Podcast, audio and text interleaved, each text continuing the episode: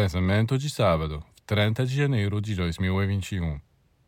O intelecto é uma faculdade que permite que o homem conheça o mundo físico e um pouco do mundo psíquico, mas não mais. É, portanto, uma faculdade muito reduzida. O intelecto sozinho não pode conhecer a verdade. A verdade não é apenas perceber a forma, a cor, o cheiro de uma rosa. A verdade da rosa é uma alma é uma emanação, uma existência que não pode ser compreendida pelo intelecto, pois para conhecê-la é preciso penetrar em todo esse conjunto de elementos que fazem uma rosa. E o mesmo para o ser humano. A verdade sobre ele abrange tudo o que lhe diz respeito.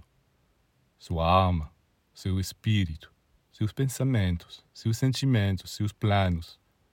Enquanto você os conhecer, você não conhece a verdade sobre ele você conheceu uma parte muito pequena, a aparência, mas não a verdade.